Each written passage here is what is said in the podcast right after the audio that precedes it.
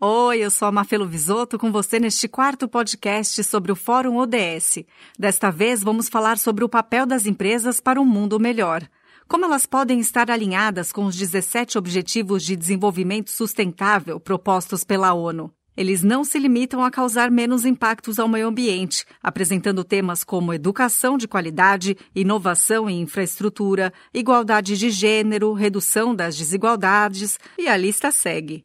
Um dos integrantes da mesa de discussão do evento foi Judi Cavalcante, sócio fundador e diretor da consultoria Avesso Sustentabilidade. Ele começou sua fala reconhecendo as dificuldades que os gestores enfrentam.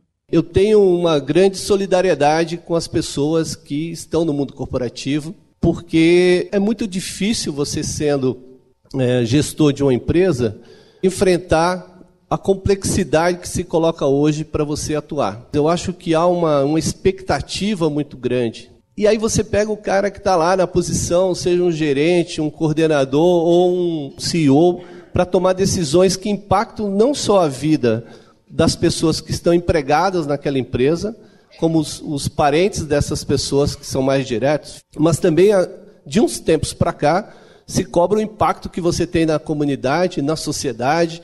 Então é muito difícil o cara entender que ele continua humano, que tem que tomar decisões e que hoje mais do que nunca você é, exercita pela prática. Então as empresas que declaram coisas muito bacanas para ganhar o guia exame, para ter uma posição boa, elas têm que praticar, porque o exemplo, a prática é que vai te dar um posicionamento.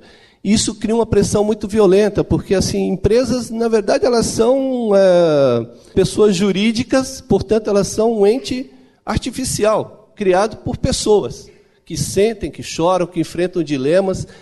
Ela é formada por humanos. A Avesso é uma consultoria de gestão para empresas e organizações interessadas e comprometidas com o desenvolvimento local sustentável.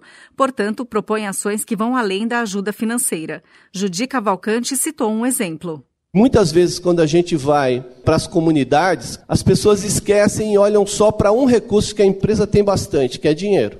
Mas ela tem outros recursos do ponto de vista técnico, do ponto de vista operacional, do ponto de vista de relacionamento humano, que elas podem aportar e dialogar e aprender muito e com essas questões que nos colocam hoje a complexidade da sustentabilidade. Então, é uma alegria muito grande ser pago por uma empresa para poder fazer um debate numa comunidade quilombola, que a grande questão que surgiu é quem é negro aqui?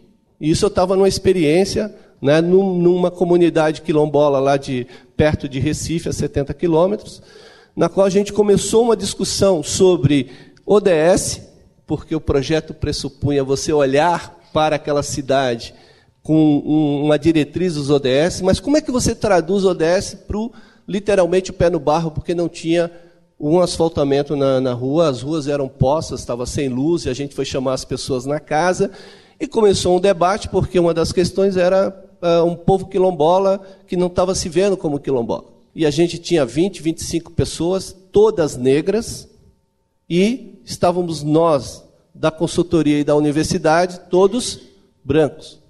Os detentores do conhecimento, do poder econômico, do poder intelectual, estávamos lá para trazer luz para aquelas pessoas.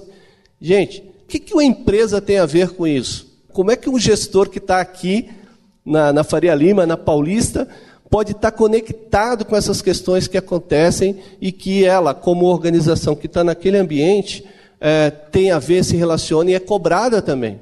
É este relacionamento humano, é esse contato que você tem que torna você um gestor melhor. Não será um bom gestor se ele não estiver observando, por, por exemplo, questões de como você reduz a diferença entre brancos e negros dentro da sua empresa, como você amplia a quantidade de mulheres na gestão.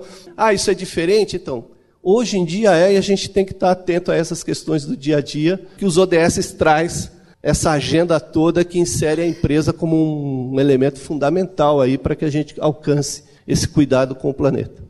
Esse foi mais um podcast sobre o Fórum ODS, evento organizado pela empresa Clabin, campeã no setor de papel e celulose no Guia Exame Sustentabilidade. No próximo programa você vai saber por que, em pleno 2018, ainda é tão necessário educar as pessoas sobre suas condutas. Não perca!